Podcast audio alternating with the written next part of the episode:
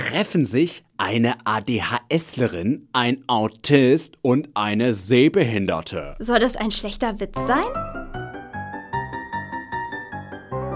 Die Liga der außergewöhnlich Bedürftigen. Ein Podcast über Behinderungen in der Kunst vom Litradio der Universität Hildesheim. Heute Denise Linke und das überstürzte Flugticket. ADHS in der Literatur. Für euch hinter Mikrofon Hallo, ich bin Annika, ich studiere kreatives Schreiben und als ADHSlerin bin ich sehr froh, eine gute Haftpflichtversicherung zu haben. Hallo, ich bin Silas und studiere szenische Künste und als Autist vergesse ich manchmal die ganz alltäglichen Dinge, zum Beispiel atmen. Dann atme ich ganz plötzlich laut aus und alle denken, ich sei so richtig genervt. Hey, ich bin Annika. Ich studiere Kulturwissenschaften und wenn ich mit meinem Blindenstock am Flughafen unterwegs bin, werden mir öfters von Flughafenmitarbeitenden Rollstühle als Hilfe angeboten. Und beim ersten Mal habe ich mich auch reingesetzt, weil ich ein schlechtes Gewissen hatte. Ob Hochzeit auf den ersten Blick, eine spontane Reise nach Brasilien oder ein Herausgeberjob. Bei Denise Linke sollte man auf alles gefasst sein.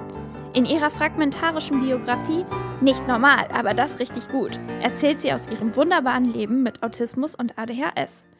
Bekannt wurde sie als Herausgeberin des Nummer-Magazins, das sich um diese Themen dreht. Auf die Idee kam sie übrigens unter der Dusche. Ich bin Denise Linke, Herausgeberin und Chefredakteurin von Nummer und Asperger-Autistin. Mich nervt, dass die Nachrichten immer nur über uns, aber nicht von uns gemacht werden. Deswegen will ich dieses Magazin machen, damit wir endlich den Diskurs über uns mitbestimmen können. Deswegen ist Nummer auch für Menschen interessant, die überhaupt nicht selber betroffen sind, weil sie unsere Sicht auf die Welt erleben können. Im ersten Heft geht es um Liebe, aber nicht nur. Ich habe auch ein Interview mit Sascha Lobo gemacht, der über sein ADS spricht. Und es gibt einen Comic von Fuchskind, die selber Asperger-Autistin ist. Und das sind Comics verarbeitet. Wir sind nicht alle Rain Man. Mein Bezug zu Denise Linkes wunderbarem Buch ist entstanden, ähm, als ich in eine Buchhandlung ging und ähm, dort ein schönes Cover entdeckte mit einer hübschen jungen Frau und ähm, allerlei Kladderadatsch in einer Gedankenblase um sie herum. Und ähm, weil ich das Cover sehr schön fand, habe ich es mir geschnappt und gekauft. Und bei einigen Stellen dachte ich mir damals schon, ja, das kommt mir sehr, sehr bekannt vor. Das hat doch jeder. Das ist doch einfach sehr, sehr common. Und ähm, ja, damals war ich noch nicht diagnostiziert. Inzwischen bin ich diagnostiziert und ähm, jetzt wollte ich es einfach für den Podcast noch einmal lesen, um zu schauen, wie sich der Blick darauf, wie ähm, Denise Linke Autismus und ADHS schildert, ändert, nachdem ich die Diagnosen bekommen habe und ähm, nachdem sich auch der Blick darauf geändert hat. Hattest du denn dann damals schon Parallelen zwischen Denise und dir bemerkt? Ja, ich dachte zwischenzeitlich so, ja, was sie, was sie schreibt, das ist doch ganz normal teilweise. Damit kann ich mich gut identifizieren oder ich bin auch so ein chaotischer, kreativer Typ oder so. So hatte ich, so hatte ich das eingeordnet. Es erinnert mich auch sehr an meinen ähm, Schreibprozess, so wie ich so wie ich keine Ahnung, Kurzgeschichten schreibe, so erst eine Situation, dann eine andere Situation und ähm, dann erst, wenn ich quasi die einzelnen Situationen habe, dann verbinde ich die und dann wird das zur Kurzgeschichte und auch an meine, meine Arbeitsweise, also dass ich erst vom Detail dann aufs Ganze gehe und erst später quasi den Zusammenhang sehe. Ähm, das hat sie, glaube ich, sehr gut getroffen. Ja. Das finde ich voll spannend, weil mir ging es ähnlich beim Lesen, obwohl ich weder Autismus noch ADHS habe, dass ich manchmal dachte, ich weiß nicht, ob diese Stelle, ob das jetzt wirklich an der Diagnose liegt oder ob das nicht einfach auch persönlichkeitsabhängig ist, ob man, wie man mit so einer Situation umgeht. Und das, da dachte ich dann aber, ja, aber vielleicht lässt sich das auch einfach nicht trennen. Also vielleicht kann man auch nicht immer sagen, das ist die Behinderung und das ist meine Persönlichkeit und hier ist die Linie. Aber ich bin auf jeden Fall bei dir zu sagen, dass es wenn es sich im Kopf abspielt, schwieriger ist zwischen Persönlichkeit und Behinderung zu differenzieren. Zumal es ja auch dort so ist, dass zum Beispiel im Bereich Autismus Menschen das viel mehr als ihre Persönlichkeit wahrnehmen. Also es heißt ja seltenst Mensch mit Autismus, sondern ganz oft Autistin oder Autist. weil es eben als etwas Untrennbares und Eigenes der Persönlichkeit wahrgenommen wird von den Menschen, die es haben. Ich glaube, dass ähm, es vielleicht auch ein wenig an Denise Linkes ähm, Schreibstil liegt, dass sie, also dass du dieses Gefühl hattest, weil, also ich hatte während der erneuten Lektüre und auch vorher, weil, wie gesagt, ein Funread, ähm, den Eindruck, dass da so eine nette, extrovertierte Frau quasi aus ihrem Leben erzählt. Normale, normale, sympathisch zerstreute, anekdotenhafte, ADHSige. Vielleicht kann man daraus was zusammenschneiden. Ich finde auch, was sich tatsächlich für mich in dem Buch total übertragen hat durch den Aufbau des Buchs, gar nicht so durch den Schreibstil, ist, dass man durch so ADHS schnell von einem zum anderen springt und so ähm, vielleicht manchmal nicht so sehr bei einer Sache bleibt, außer sie interessiert einen sehr stark, weil das passiert ja im Aufbau des Buches auch, dass es nicht chronologisch aufgebaut ist, sondern dass sie eine Anekdote nach der anderen erzählt, die vielleicht auch nicht unbedingt sich aus der vorherigen ergeben. Zumindest habe ich das so empfunden. So einen geschickten Einblick in, in dieses, wie es in ihrem Kopf vielleicht aussieht, dass es so hin und her springt und man ganz viele schnelle Anekdoten aneinandergereiht bekommt. Ähm, ich habe festgestellt, dass es so im Vergleich zu anderen autobiografischen Büchern sehr fluffig ist, sehr locker flockig, sehr baranekdotisch. Also es ist sehr, sehr lifestyleig, sehr dem ähm, Autismus ist Leid, ADHS ist Leid, alles ist Leid, Leid, Leid Narrativ entgegengesetzt. Es ist einfach, es ist Spaß, es ist Fun, es kommt sehr aus einer Richtung, ja, anders, aber nicht schlechter. Es ist, es ist einfach ein sehr hübsches, nettes, entspanntes, anekdotisches Buch. Und hat diese Leichtigkeit und dieser Positivismus, der das Buch durchzieht, hat er dich dann auch geprägt, wenn das eins der ersten Bücher war, die du zu dem Thema gelesen hast? Oder wie schaust du auf ADHS und Autismus? ähm, das so als erste Biografie einer jungen Frau zu lesen, ja, es hat die angenehmen Seiten mehr betont. Und ähm, das ist, glaube ich, ganz cool, wenn Leute das Buch lesen und sich denken, so, so nicht so, ah, Autisten und ADHSler sind die Leute, die nur in der Ecke sitzen, sondern Denise Linke lesen und lesen, ah, Autisten sind ähm, die Leute, Le die spontan nach Brasilien fliegen. Ja, ja. Und ADHSler sind Leute, die spontan nach Brasilien fliegen. Und es ist ein cooles, lifestyleiges, nettes Buch darüber. Was mir jetzt gerade aufgefallen ist, weil du es in deinem Satz so betont hast, dass sie eine junge Frau ist, die äh, über Autismus und ADHS schreibt, dass das, glaube ich, für mich tatsächlich die erste Figur ist, die ich kennenlerne mit Autismus und ADHS oder einem von beiden. Und dass alle anderen Figuren, die ich so aus Medien und Literatur kenne, eigentlich alle männlich sind. Und da habe ich mich jetzt gerade gefragt, ob das einen Unterschied macht, dass bestimmte Klischees nicht erfüllt sind, weil die irgendwie auch an diese Männerfiguren geknüpft sind. Und dass ich deswegen vielleicht auch noch eher Identifikationspotenzial mit ihr habe, als wenn sie als Mann schreiben würde über Autismus und ADHS. Ich weiß nicht, wie geht's euch damit? Das ist ein ganz wichtiger Punkt, weil es ist, glaube ich, auch wissenschaftlich bewiesen, dass es genetisch Ursachen dafür gibt, warum tatsächlich mehr Männer und Jungen Autismus haben als Mädchen und Frauen. Dass allerdings trotzdem dadurch, wie unsere Gesellschaft damit umgeht, dass es ähm, gerade jungen Frauen viel weniger zugestanden wird, anders zu sein, auffällig zu sein, äh, dass das mehr unterdrückt wird von der Gesellschaft und da weniger schnell nach einer Diagnose gesucht wird, dass das dafür sorgt, dass es eben so ein massives Ungleichgewicht in den Diagnosen gibt. Deshalb ist Denise Linke so wichtig und eben auch, weil sie ja nicht nur eine Romanfigur ist. Sie ist keine Person, die man sich ausgedacht hat, sondern sie ist eine wahrhaftig lebende Person. Und ich glaube, das ist auch noch geschlechtsunabhängig etwas, was dafür sorgt, dass sie so eine Art Vorbildsfunktion für viele Menschen mit Autismus geworden ist. Dass ich bei vielen Dingen, wie gesagt, aufgrund des anekdotischen, bar anekdotenmäßigen Annika, ich glaube, wenn du noch einmal Bar oder Anekdote sagst, muss ich ein Trinkspiel draus machen. Du hast jetzt bestimmt schon 20 Mal Bar und Bar-Anekdote.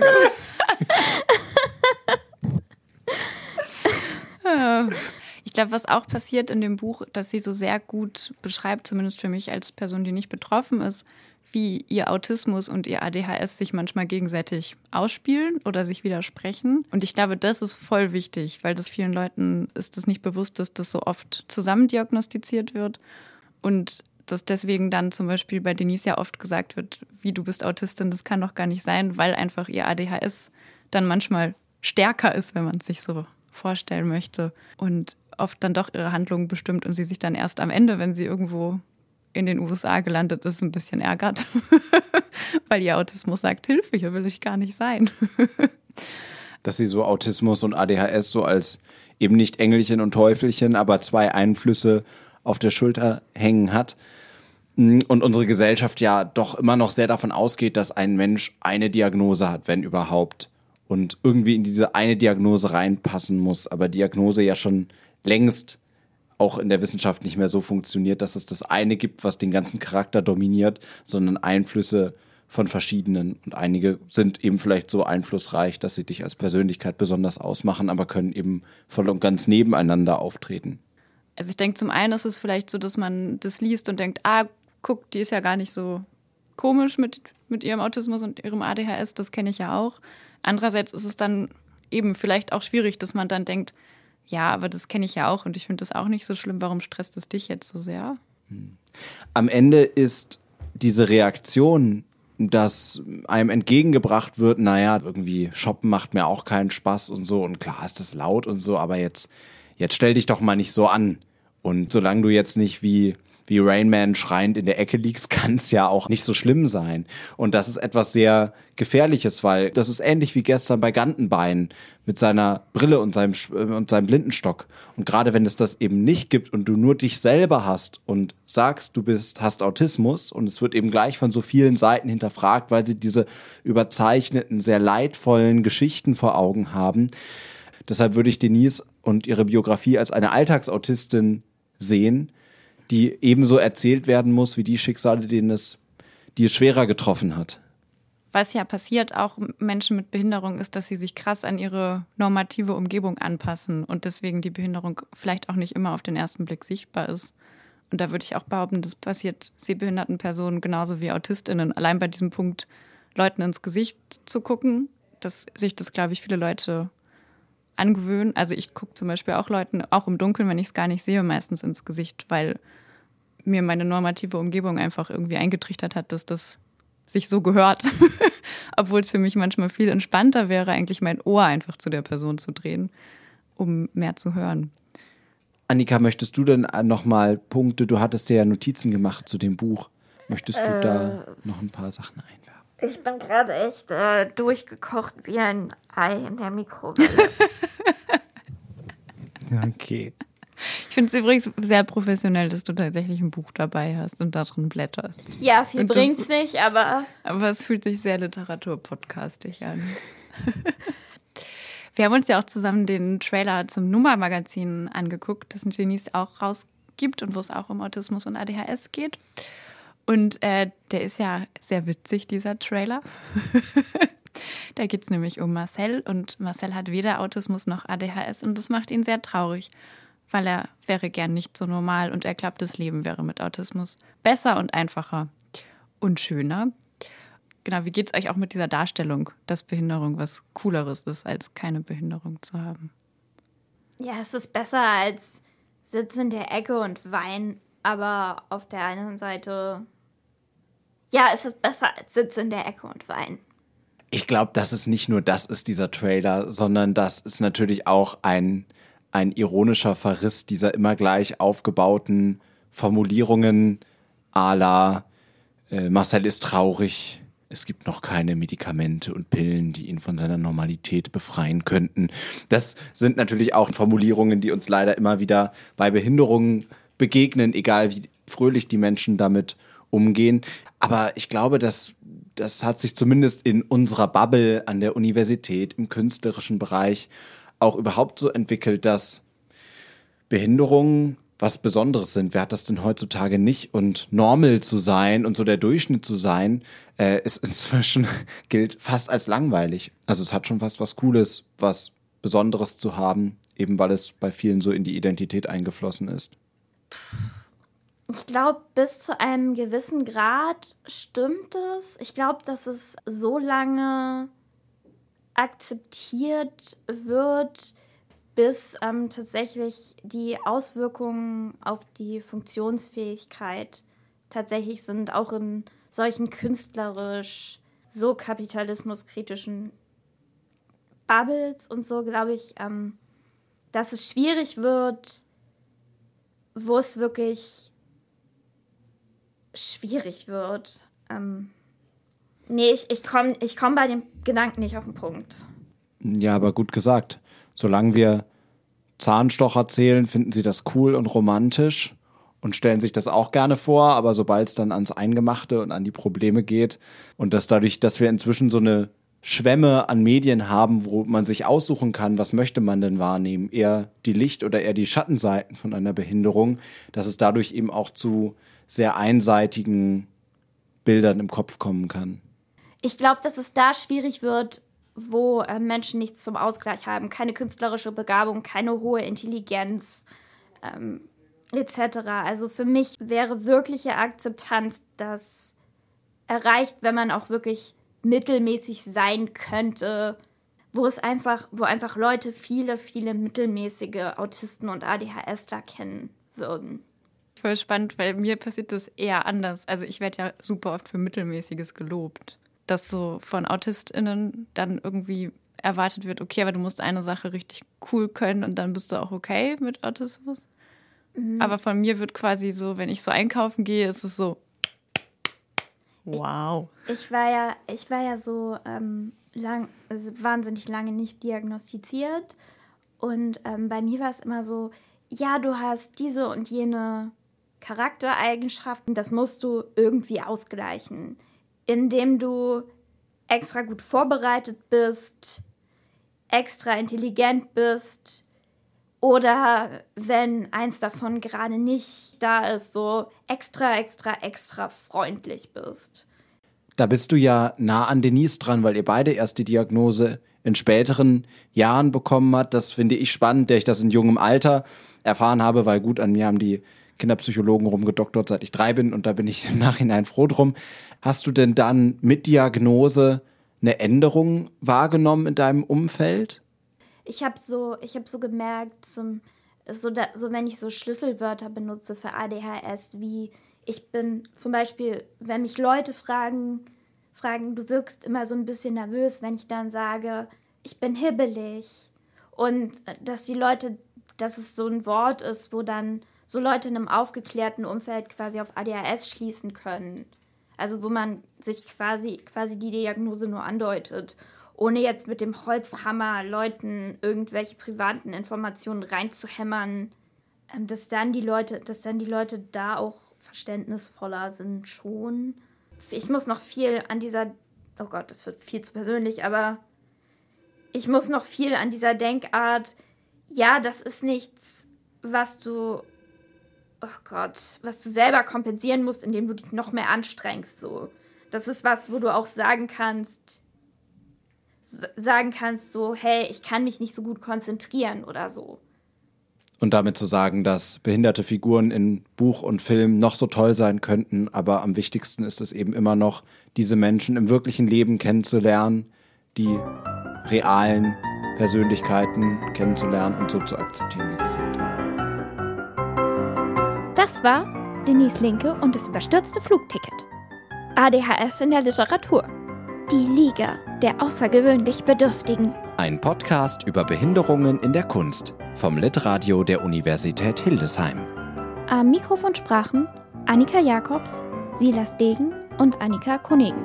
Seminarleitung Isabel Schwenk und Steven Solbrig. Musik Betty McFadden von Kevin McLeod. Redaktion Claudia Sonntag. Aufgenommen bei Radio Okerwelle 104.6.